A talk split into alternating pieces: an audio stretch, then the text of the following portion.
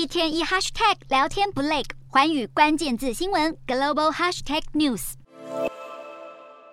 重磅科技股财报黯淡，悲观情绪再度笼罩市场。二十六号美股涨跌互现，尽管道琼勉强收红，但是纳指下跌超过两个百分点，费半也下跌超过百分之一。其中，脸书母公司 Meta 财报疲软，拖累盘后股价重挫近两成，市值一度剩不到三千亿美元，是六年半以来首见。Meta 更预告，明年将会人事精简，但不至于大裁员。然而，Meta 营收年减百分之四，与获利双双不如预期，更是腹背受敌。除了苹果 iOS 更新隐私政策带来挑战，头号竞争对手 TikTok 更是分食年轻用户，而线上广告客户也普遍削减支出，就连攸关元宇宙大业的实际实验室也持续出现巨额的亏损。内部文件更显示，Meta 的核心虚拟实境 VR 社群平台 Horizon Worlds 月活跃用户数年底前的目标，尽管已经从五十万下修到二十八万，如今却还不到二十万人，连第四季的猜测也疲软，营收恐将连续第三季下降。另一方面，特斯拉自动驾驶功能更成为众矢之的。过去马斯克曾夸下海口，车主睡着也能安然抵达。